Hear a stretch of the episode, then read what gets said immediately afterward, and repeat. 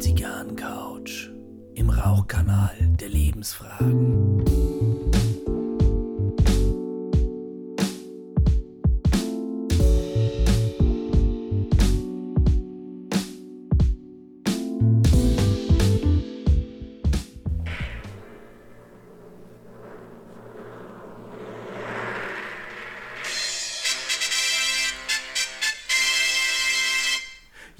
Jubiläum, Folge 20, wir sind lästig, langsam ranzig. Herzlich willkommen auf der Zigarrencouch. Mein Name ist Gary Lehrenfinger und ich begrüße zu unserem Jubiläum meine bezaubernde Kollegin Maria Macanudo. Herzlich willkommen. Schön. Vielen Dank. Schön. Ja, ich war ganz aufgeregt. Ich war heute zum ersten Mal Tonverantwortliche. Ja, ja. Also, die- also dieses Knopfdrücken, das hat mich jetzt ein bisschen unter Druck gesetzt. Ja, das ist der Wahnsinn, wenn man, wenn man Ja. so mit einer Non-Cutting Policy, wie es im Podcast so Ah, ja, die. Regel ist, die ungeschriebene, wenn man da in Time einen Knopf drücken muss. Unfassbar, weil sonst machst du das ja immer. Du bist ja eigentlich Ton- und äh, Soundeffekt-Master. Aber Folge 20 wollte ich auch mal was machen. Hm, Hat sie fein gemacht. Danke. Puh. Jetzt bin ich auch ganz entspannt und kann hier. Ja, der, der Big Bang ist für dich jetzt vorbei. Jetzt Ja. können wir eigentlich entspannt zum Humidor. Was hast du zum Rauchen? Jubiläum? Ich rauche heute eine Romeo e Giulietta Oh. Numero 3. Gesundheit. Ja, im Corona-Format passend. Im Corona-Format. Und dazu trinke ich einen Cuba Libre, passend zur kubanischen Zigarre. Sehr schön, du lässt es dir aber richtig gut gehen. Mhm. Ja. ja, ich rauche eine Alec Bradley. Überraschung. Eine, ja, Überraschung, Surprise, Surprise, eine Koyol. Und das Format kann ich nicht aussprechen. Ich sage es mal allgemein Torpedo-Format. Mhm. Wenn ihr im Internet nachschaut, die erkennt ihr sofort. Und ähm, ich trinke einen Gin Tonic mit einem Granit Gin. Wir hatten es ja in der letzten Folge mit Verzicht und so, wo wir ein bisschen auf dieses äh, Regional-Einkaufen gegangen sind. Und der Granit Gin ist vom Penninger. Ja, kennt man vielleicht Samstagnachmittag heute im Stadion auf Bayern 1, wenn man Bundesliga hört und so, dann kommt in der Werbung immer der Blutwurz vom Penninger. Ja, genau, die machen einen, ja doch, rassenbayerischen Gin. Gefällt mir. Sehr gut. So schaut's aus. Und wir lassen es uns heute ein bisschen gut gehen, machen wir nicht so ganz die schweren Themen, aber Nee, das wir haben heute mal was jetzt- Lustiges im Genau, Humor. das wird, ja, ob es lustig ist, aber Unterhaltsam. Es ist, es ist leichter, es ist seichter und Ja. wir sind nicht mehr so ein ganz junger Podcast, ein bisschen ranzig auch. Ne? Ja, jetzt hatten wir ja schon ein paar Mal so, wen würden wir zum Dinner einladen Genau. und so weiter und so fort. Und heute habe ich die Frage in den, Pod, in den Podcast geworfen, in den Humidor geworfen, In den Pott. wenn wir ähm, ein Film und oder eine Serie wären, was Mhm. würde uns so am besten beschreiben und warum? Mhm. Genau. Ähnlich wie wir es schon mal mit den Songs hatten. Genau, Songs und Alben hatten Genau, wir. Ne? ja. Und heute möchte ich gern da über Film und Serie sprechen. Ne, und ich warum. mache einen kleinen Spoiler. Appetite for Destruction wird heute von keinem von uns genannt, weil das gibt es noch nicht als Film. Magst du beginnen? Was hast du denn für einen Film mitgebracht? Also äh, ein Film, mit dem ich mich identifiziere, ich konnte mich wirklich äh, nur schwer entscheiden. Ich habe da länger drüber nachdenken müssen. Und ich habe zwei, ich, ich ziehe jetzt mal einen Joker und nenne an der Stelle zwei Filme. genau, ich ziehe den Joker. ja, lach ruhig laut, das ist äh, ein netter Versprecher. Nein, der, der Joker ist es nicht, ähm, weil ganz so tragisch empfinde ich mein Leben nicht. Es, es mag Momente geben, da kann ich mich mit dem Joker identifizieren. That's life. Aber ähm, nein, ich habe äh, No Country for Old Men habe ich genommen äh, und bin mir nicht ganz sicher, ob es nicht doch lieber der Deadman mit Johnny Depp wäre, dieser Anti-Western von Jim Jarmusch. Und ich kann beiden was abgewinnen, wenn ich mich damit identifizieren muss. Also No Country for Old Men, es ist ähm, ein sehr ruhiger Film. Er hat keinen Soundtrack. Es gibt tatsächlich nur an einer Stelle mal, ähm, wo die sowas Sphärisches einspülen. Ansonsten kein Soundtrack. Ein sehr ruhiger Film in der Wüste von Texas, irgendwo zwischen Odessa und El Paso. Ja, und ähm, die, die Geschichte, die, der scheint der Film nichts zu sagen. Doch, nicht so wirklich, ich bin oder? nur noch äh, an dem Punkt kein Soundtrack und sehr ruhig, was ich jetzt nicht unbedingt mit dir in Verbindung bringe. Deswegen habe ich jetzt so geschaut. Ja, der, der Film ist, ähm, ist äußerlich ruhig, innerlich sehr laut. Also er ist ja auch, ist auch ein gewalttätiger Film. Ähm, es geht auch darum, ähm, greife ich einen Gewinn ab, der sich jetzt einmal in meinem Leben anbietet und welche Gefahren habe ich und versuche ich das zu ignorieren. Also es, es ist so insgesamt, ähm, ich habe das nirgends gelesen, dass das meine These über den Film bzw. über das Buch von Cormac McCarthy im Original, äh, ob das nicht so eine Innenschau ist, ähm, ob diese Geschichte nicht verschiedene Anteile einer Person gleichzeitig beleuchtet. Also es gibt den, es gibt den Loser, der es irgendwie trotzdem schafft, ähm, zu überleben und jetzt nicht Hunger leiden muss und der hat diese Gelegenheit, diesen, diese missglückte Geld- und Drogenübergabe in der Wüste, diese Endszenerie zu sehen, wie die sich alle über den Haufen geschossen haben und er greift das Geld ab. Er nutzt die Gelegenheit ähm, und ähm, verliert über all das auch die Vorsicht, weil letztendlich in diesem Geldkoffer ist er dann ein bisschen mit diesem Peilsender wird er dann geortet und er wird es auch nicht überleben. Also es ist ein Anteil, der stirbt durch Erfahrung. Dann gibt es diesen Sheriff, äh, wie, wie heißt denn dieser Schauspieler? Irgendwas mit Lee, aber es ist nicht Lee Harvey Oswald, das war der Mörder von Kennedy. ja, schlecht vorbereitet. Ne? Ähm, Wenn es mir einfällt, sage ich den Namen. Auf, auf jeden Fall der, der, der Loser, der den Geldkoffer findet, Josh Brolin. Also ein bisschen was weiß ich schon, worüber ich hier spreche. Und der wird ja dann von einem Mörder gejagt. Und ähm, das Spannende finde ich, dieser Mörder erkennt völlig die Situation, was er da macht. Er weiß, was er macht und er rückt davon nicht ab. Und letztendlich, also der eine, der das Geld findet und der, der andere, der bestraft, rücken beide nicht ab, obwohl sie es irgendwie wissen. Und das finde ich ist schon was, was Spannendes insgesamt übers Leben. Man macht immer wieder etwas, obwohl man es weiß. Und man kann nicht anders und man driftet dort so hin. Und dann gibt es eben diesen, diesen Sheriff, ähm, der durch seine ganze Berufserfahrung sehr pessimistisch geprägt ist und all das erkennt, die ganze Dynamik und auch er kann es nicht verhindern. Also, ja, so eine Metapher für eine bittere Wahrheit über sich selber. Ne? Also, ja, ist jetzt schon ein bisschen, bisschen Schwer. schwer, aber vielleicht äh, als kleiner Kontrastpunkt, äh, ich war mal bei meinem besten Freund und dann abends beim Essen, äh, mit dem spreche ich auch gern über Filme und so, und dann haben seine Frau und er mich gefragt, Gary, wann hast du eigentlich mal, äh, was war eigentlich die letzte Komödie, die du dir angeschaut hast?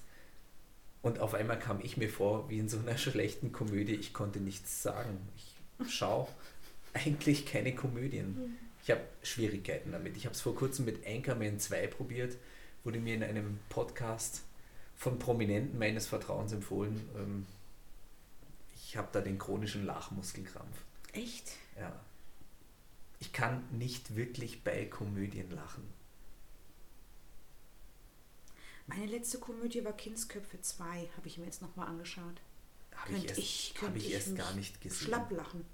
Ja. Hast du ähm, Fuck You Goethe gesehen? Ja. Kannst du da lachen? Ich- Wenig. Ich musste da im Rahmen meiner beruflichen Tätigkeit mit einem Jugendlichen, der hat sich das ausgesucht. Ja, ich hätte lieber dreimal hintereinander, was weiß ich, was geschaut. die Shining. Grauzone. Das, das Shining ist ein, ein super Horrorfilm. Ich war auch kurz am Überlegen, ob ich das Shining Ah, okay. nennen soll. Wobei ich habe jetzt nicht das Bedürfnis, am, am Ende das Scheitern meiner Existenz so anderen mir nahestehenden Menschen zu präsentieren und denen meinen Wahnsinn überzustülpen. Wenn, dann wäre ich eher die Dokumentation über den Film The Shining. Room 237 ist es, glaube ich. Und ich weiß manchmal nicht, was unheimlicher ist, die Theorien über den Film The Shining oder The Shining selber. Genau, so viel zu No Country for Old Men. Jetzt hatte ich einen langen Monolog zwischen Odessa und El Paso. Ja, da, da finde ich mich wieder eher gut und bei Deadman ist es halt ähm, auch eine Figur. Also man sagt ja auch immer, das Leben ist nicht wirklich planbar. Irgendwie driften wir wohin durch unbewusste Anteile und, äh, und der driftet auch in eine Situation, er meint, er hat da einen Job, dann hat er den Job nicht, dann muss er aber da im Wilden Westen irgendwie überleben und dann ist auf einmal ein, ein Indianer an seiner Seite, der vielleicht nicht immer nett zu ihm ist, aber letztlich sehr realistisch zu ihm. Und am Ende findet er eine sehr befreiende Beerdigung. Und ich muss auch ehrlich sagen, da, da lasse ich meinen Tränen auch äh, freien Lauf am Schluss. Das berührt mich ziemlich, ähm, dass der dann trotz allem von allen Träumen, die geplatzt sind, dass der, dass der so gehen darf. Ohne Krankenwagen, ohne großes Tamtam, ohne Drama, sondern er geht und ähm, der Tod ist Teil unserer Existenz und auch daraus kann man was machen. Berührt mich sehr. Und wer meine Bilder auf Instagram kennt, schwarz-weiß, Ja. Deadman ist in schwarz-weiß. Ja. Jetzt habe ich es wieder Zwei- geschafft, die ganze tolle- Jubiläumsstimmung. Ja, zwei tolle Filme. Ich habe nicht so ganz so einen ernsten Film. Ja, äh, bitte, das darf auch sein. Jetzt, jetzt äh, müsstest fast nochmal ans Mischpult und noch einmal den Ton einspielen, weil jetzt habe ich es natürlich mal wieder geschafft, äh, ein, eine Jubiläumsfeuerwerksstimmung in Schwarz-Weiß äh, zu färben. Kein Problem, weil ich sprühe Konfetti drüber. Jetzt mach einmal. Mein Film wäre Er steht einfach nicht auf dich. Gebe ich zu, habe ich nicht gesehen. Du musst mich Okay. jetzt aufklären. Es sind im Endeffekt mehrere parallel laufende Geschichten, die am Ende aber irgendwie alle zusammenhängen. Allein das finde ich schon mal sehr für mich sprechend, dieses vielseitige und und und. Und ähm, dann sind auf der einen Seite, es klingt natürlich jetzt hart, er steht einfach nicht auf dich. Natürlich ist das irgendwie auch die Kernaussage des Films. Aber dann geht es eben darum, wenn er dich nicht anruft, dann ruft er dich nicht an, weil er einfach verdammt nochmal nicht auf dich steht. Und nicht, weil er gerade auf Geschäftsreise ist und nicht, weil er deine Nummer verloren hat. Nein, er steht einfach nicht auf dich.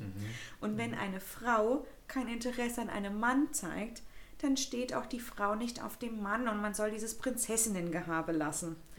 Und okay. wenn man beruflich nicht weiterkommt, dann sind auch nicht andere schuld, sondern man muss bei sich selbst schauen. Das ist dann so die Kernaussage. Und am Ende ist natürlich die einen heiraten, die anderen sind glückliche Singles, die nächsten machen Karriere, die nächsten sind vielleicht auch gerade ganz unglücklich, aber irgendwie geht das dann alles zusammen in eine große Geschichte und ist irgendwie total nett. Und dieses facettenreiche, er steht einfach nicht auf dich. Ja, das finde ich gut.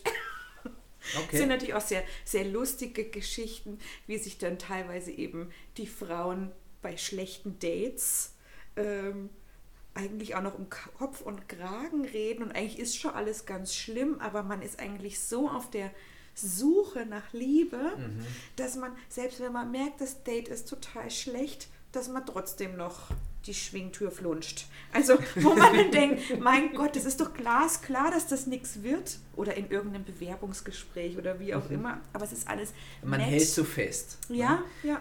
Finde ich jetzt aber spannend, nach dem, was ich über No Country for Old Men gesagt habe, auch da dieses, man weiß es und man hält fest. Ja. Es gibt einen Teil, der weiß etwas besser. Na? Ja. Und eigentlich muss man sich nur klar machen, er steht einfach nicht auf dich. Genau. Ja. Es gibt dazu so ein schönes Sprichwort der Lakota-Indianer, ähm, wenn ein Gaul tot ist, steig ab. Ja. Okay, das ist ähm, dein Film. Ja. Jetzt darfst du weitermachen. Mit der wenn, Serie? Wenn du eine Serie wärst. Jetzt, ähm, ich weiß es, aber jetzt bin ich gespannt, wie du das präsentierst. Das ist jetzt dein Stand. Wenn ich eine Serie wäre, wäre ich Madman. Du wärst Madman. Ja, ganz Ja. kurz zur Erklärung. Mad Men ist eine Serie über eine Werbefirma, beginnt in den 60er Jahren. Ähm, es sind auch mehrere Familien bzw. mehrere Männer mit ihren jeweiligen Leben und Affären und und und, die aber irgendwie alle da zusammenarbeiten, wo eben auch, ja weiß ich nicht, von Marlboro und Coca-Cola und was nicht da alles beworben wird. Ähm, warum bin ich Madman? Also zum einen ist natürlich dieser Anteil in mir des klassischen Rollenbildes. Ich finde, das hat teilweise was, was sehr Rahmengebendes, wenn man weiß, wo der Platz ist, wenn man weiß, wo seine Grenzen sind und man muss nicht immer austesten, was geht und was nicht geht, weil der Rahmen ist ganz klar definiert und über mehr muss ich mir keine Gedanken machen. Das ja. hat, hat, kann schon was sehr Beruhigendes haben. Auf der anderen Seite, wie gesagt, geht das eben in den 60er Jahren los, geht dann aber bis in die 70er, in die Hippie-Phase dann fast schon rein, wo natürlich dann auch diese Emanzipation immer mehr wird und Frauen erfinden sich neu und sind, tragen nicht mehr spitze BHs und Petticoats, sondern erfinden auch ihren Körper ganz neu. Sprich, und, der Rahmen kommt in Bewegung. genau. Na? Und dieses Wandeln zwischen klassische Rollenbilder und Emanzipation, dann finde ich ähm, eben auch da diese Schönheit dieser Menschen. Ich finde, die sind alle schön. Finde ich ganz toll, aber eben auch diese, diese innere Entwicklung, die die alle machen.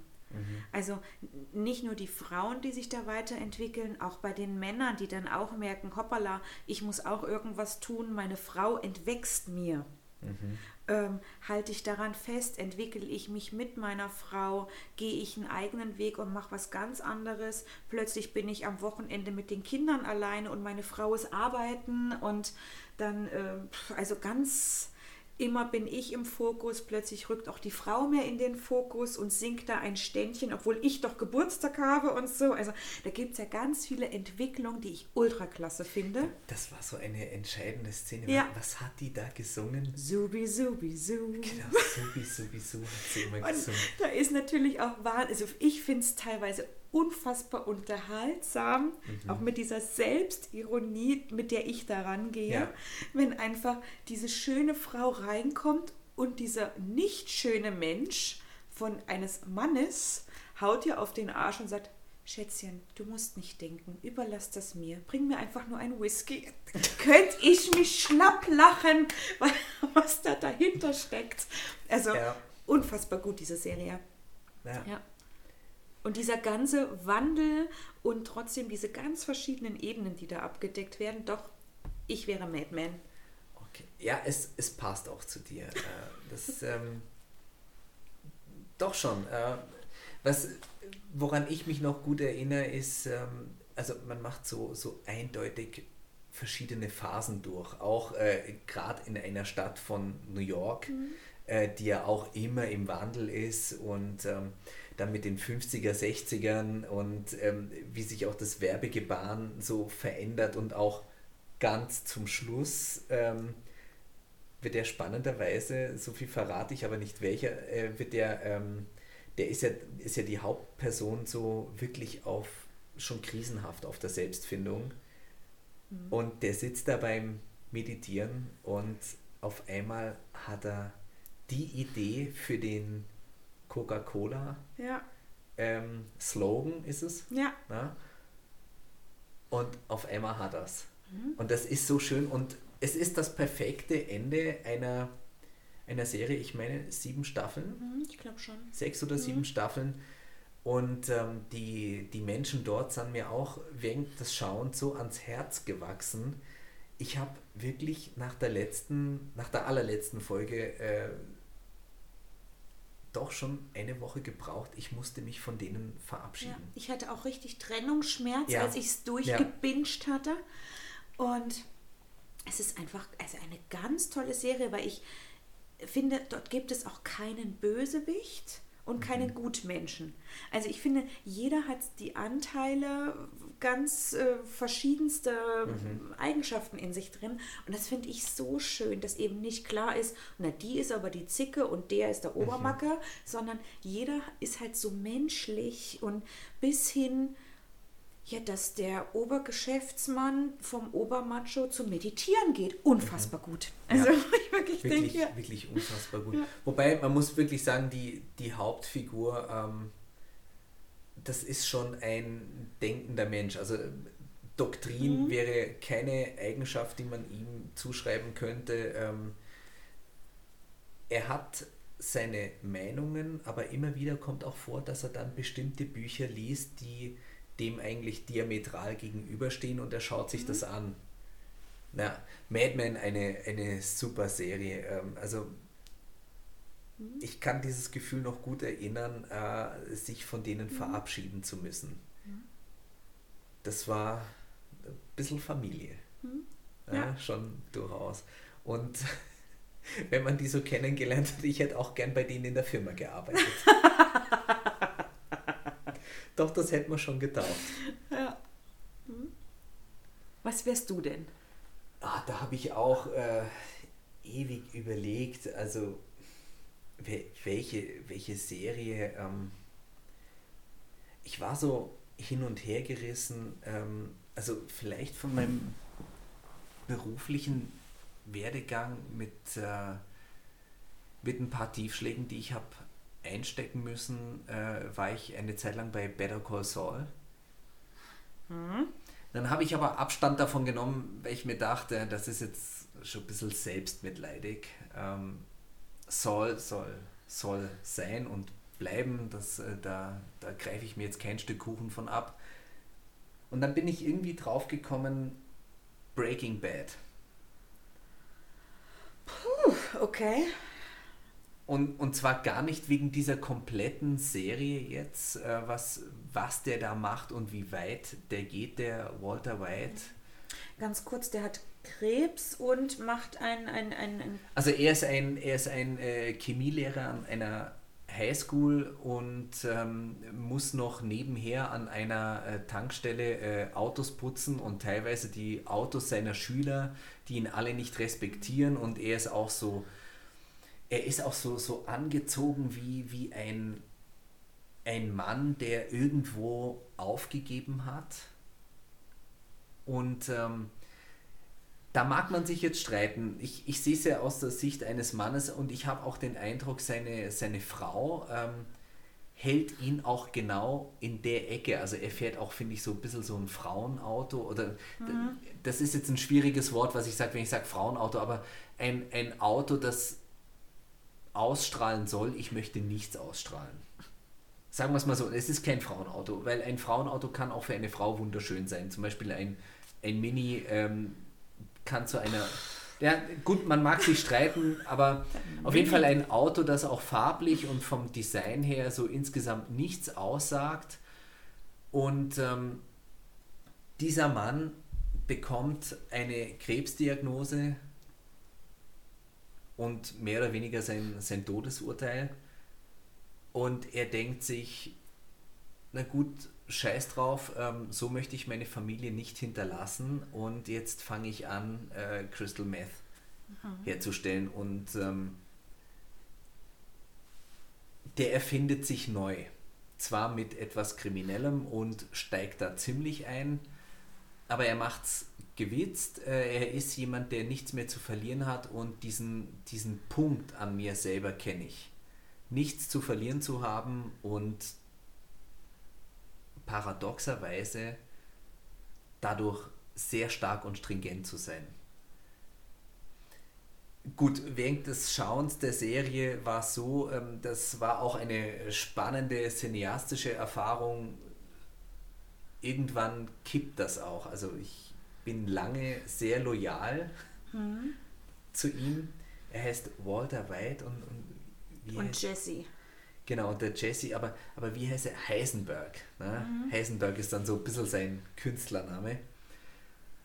Ähm, und irgendwann kippt das natürlich, weil er, weil er dann wirklich ein, ein Krimineller ist und zum Schluss sagt das ja auch, äh, er hat es nicht für die Familie getan, sondern es hat ihm getaugt. Ja. Auszubrechen, ähm, den Rahmen zu verlassen, seinen engen Rahmen zu sprengen und ähm, er hatte die, man kann schon sagen, moralische Legitimation, er hatte sein Todesurteil aber letztendlich kann es ja auch nicht sein, äh, dass wir, weil wir eine schlechte Nachricht erhalten, auf einmal dadurch einen gesellschaftlichen Amoklauf legitimieren. Aber zu sagen, ich erfinde mich neu, ich setze alles nochmal auf eine ganz andere Karte und ich ziehe das durch, ähm, diesen Teil in mir kenne ich. kann ich verstehen, dass du das machst. Also, dass, dass du diese Serie da jetzt hergenommen mhm. hast. Ich habe gerade überlegt, dass bei mir war das auch so. Ich fand den die ganze Zeit irgendwie sympathisch. Mhm. Ich habe dann fast schon mit ihm mitgefiebert, dass er nicht erwischt wird. Ja. Bei mir ist es gekippt, als er das Mädel hat sterben lassen. Die Freundin ja. von Jesse. Die, die Jessica, ist die Jessica? Jetzt weiß ich es gar nicht mehr. Ich weiß es auch nicht ja. mehr. Ja, das war, das war so ein neuralgischer Punkt. noch nicht mal da ist es bei mir komplett gekippt. Da hat es angefangen. Aber da war, äh, da war das Pendel noch nicht auf der anderen Seite bei mir. Ähm ja, aber der ist, der ist gnadenlos geworden. Ja. Klar, er hat sich als äh, Drogenhersteller und Vertreiber, äh, hat er sich in einem rechtsfreien Raum bewegt ja, das ist äh, je nachdem, auf welcher Seite man gerade ist. Wenn man bei den Überlebenden ist, mag man sich das schönreden. Wenn man auf der anderen Seite ist, ist man Opfer. Ne?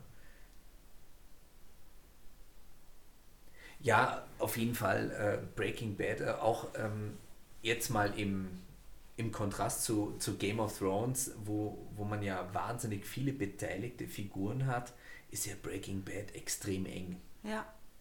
Das ist so die Kernfamilie, dann noch der, der Schwager, die Schwägerin. Mhm. Und der Jesse. Ja, und noch ähm, ein guter Freund von dem Schwager, der auch bei der DEA mhm. arbeitet. Ja. Also das ist ein mhm. sehr, sehr enger Kreis. Und da wird es einem auch eng. Also das ist äh, super gemacht. Ähm, wie gesagt, auch ähm, dieses ähm, wenn es drauf ankommt, zur Not auch die Rechtsbeugung innerlich mhm. zu betreiben, um jetzt nicht unterzugehen, um nochmal für sich sagen zu können, so, und ich wehre mich jetzt gegen mein Schicksal mit allem, was ich habe. Dem kann ich was abgewinnen. Mhm. Interessante Auswahl. Mhm. Alles relativ eng und mit wenig Beteiligten. Mhm. Sowohl die Serie als auch die Filme. Ein Gary Leichenfinger hat nicht viele Freunde.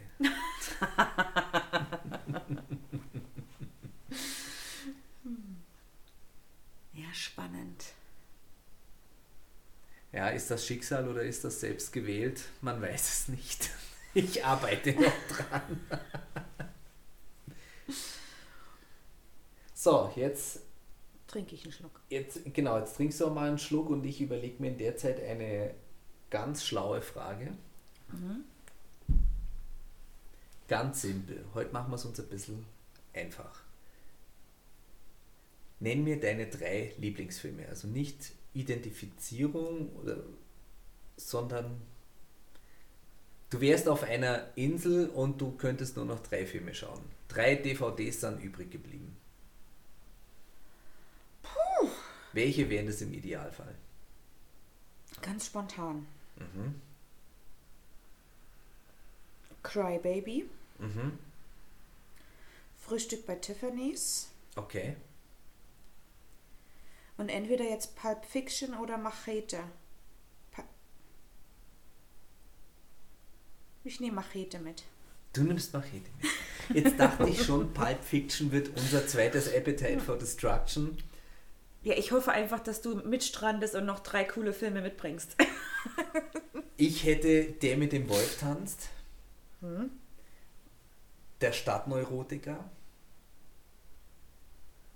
Bei aller Kritik an Woody Allen, ähm, der Film ist gut. Und Pulp Fiction. Ja, Ja, Pulp Fiction ist schon ein sehr cooler Film. extrem cool. Und der wird mit dem immer mehr Erwachsenwerden auch immer besser.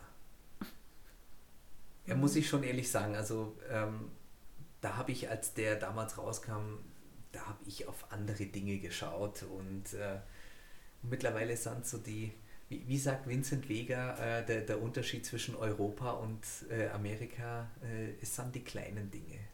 Na? Und das trifft auf diesen Film wirklich zu. Ja, also jetzt aus dem Stegreif würde ich die drei mitnehmen, ja. Alles klar. Wahrscheinlich werde ich es bereuen. Aber so ist das Eine. Serie darfst du auch noch mitnehmen. Würdest du dann Mad Men mitnehmen?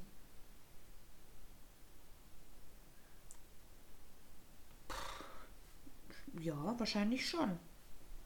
Wobei ich auch andere Serien immer wieder, Game of Thrones könnte man halt auch gut mitnehmen. Aber das ist mir eigentlich schon. zu düster dafür, dass ich dann nur noch das schauen kann. Möchte ich schon äh, mich unterhalten und belustigt fühlen zwischendurch. Also nur dieses schwere, düstere, enge, schwere, das ertrage ich nicht. Nee.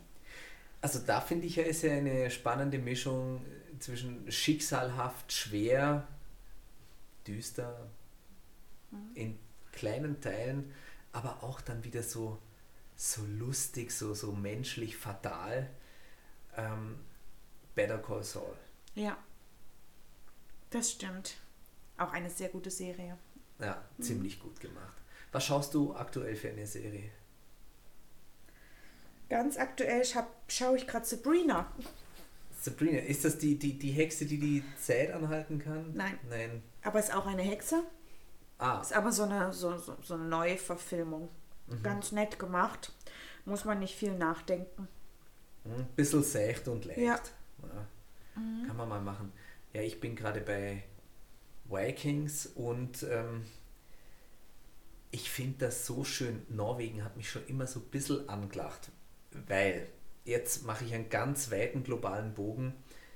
Ich würde so gern nach Alaska. Aber Alaska für das, was ich machen möchte, ist nicht ganz günstig. Das müsste ich länger vorbereiten. Dazu bin ich gerade nicht so der Typ. Also denke ich mir öfter, mein Gott, Norwegen, das Alaska des europäischen Kontinents. Und jetzt, wo man nicht reisen kann, und jetzt sehe ich dann da immer, wie die mit diesen schönen Wikingerschiffen so in diese Fjorde reingleiten auf dem flachen Wasser, denke ich mir immer, mein Gott, nach Norwegen. Weißt du, was witzig ist? Ich habe Vikings zuvor geschaut. Und das wurde mir dann irgendwann immer schwerer und immer kälter. Deswegen gucke ich jetzt gerade so was Seichtes. Und ich habe mir bei Vikings immer nur gedacht, ich hätte das alles nicht überlebt. Ich hätte nur gefroren. Ich hätte mich sofort totgestellt bei jeder Schlacht. Da bin ich, also ich, ja. Den Gedanken hatte ich auch schon. Äh, Da, da gibt es, ähm, ich meine, das ist so Mitte Staffel 2. Da regnet es irgendwie ständig und immer sind die patschnass. Und auf einmal nächste Folge, dann liegt schon der Schnee. Und ich denke mir nur, mein Gott, ich, ich wäre einfach nur an einer Erkältung gestorben. Ja. Na? Lungenentzündung, Schluss. Ja, da gibt es Ja. schon tolles Unterhaltungsprogramm, so, was man sich jetzt alles anschauen kann. Ja, wie das auch aufgegangen ist mit diesen Serien, mit diesem fast schon Überangebot und mittlerweile entdecke ich so einen konservativen Gedanken in mir. Klassiker sind Klassiker sind Klassiker und dann gibt es vieles andere. Na? Und äh, Game of Thrones, Breaking Bad, Vikings, das sind so Serien, ähm, da kommt so schnell nichts dran. Mad Men, Ich fand auch Sons of Anarchy gut. Da warst du ja nicht so, ne? Nein, da war ich nicht so, weil mir das ein bisschen ähm, dieser, dieser innere Konflikt, den da die Hauptfigur hat, also ich habe die erste Staffel gesehen, ähm, das war mir dann nicht konsequent genug. Also da, da hätte ich äh, gerne mehr Innenschau bei ihm mhm. gehabt. Wobei, was ich richtig gut fand, war, wie sie halt diese, diese Marke mit diesen Sons of Energy äh, gemacht haben. Also die haben jetzt nicht einfach die Hells Angels genommen, nein, die haben so ein Chapter mal komplett neu aufgezogen. Mhm. Und das fand ich gut gemacht. Also auch da wäre ich äh, gerne ein Merchandising-Opfer.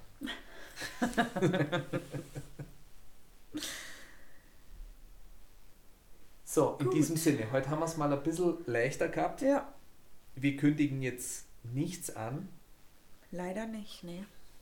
Ja gut, wir können uns gerne über die Bergpredigt und die Kreuzigung das nächste Mal unterhalten. Nein, wir haben ja, das können wir vielleicht einmal erzählen.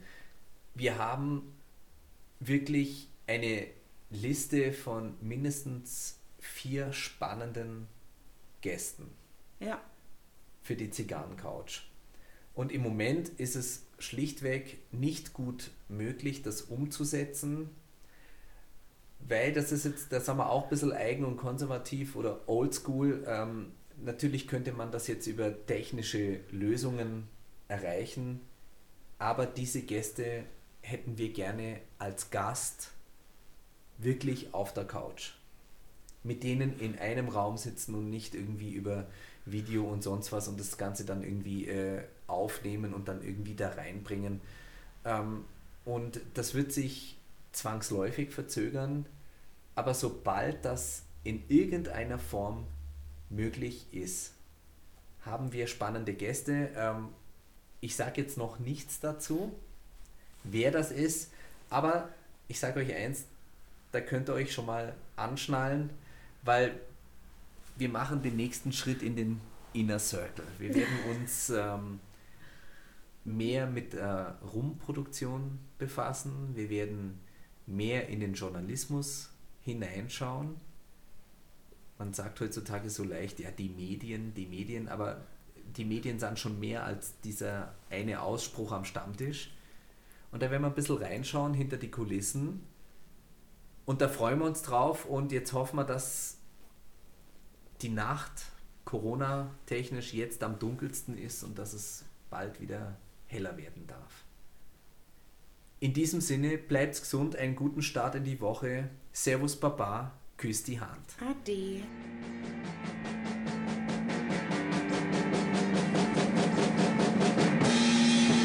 Das war die Zigarrencouch, ein Podcast von Roger Nivelle mit dem Intro-Song von Joe Crotty, Day Ahead und der Outro-Song Landshark von Roger Nivelle.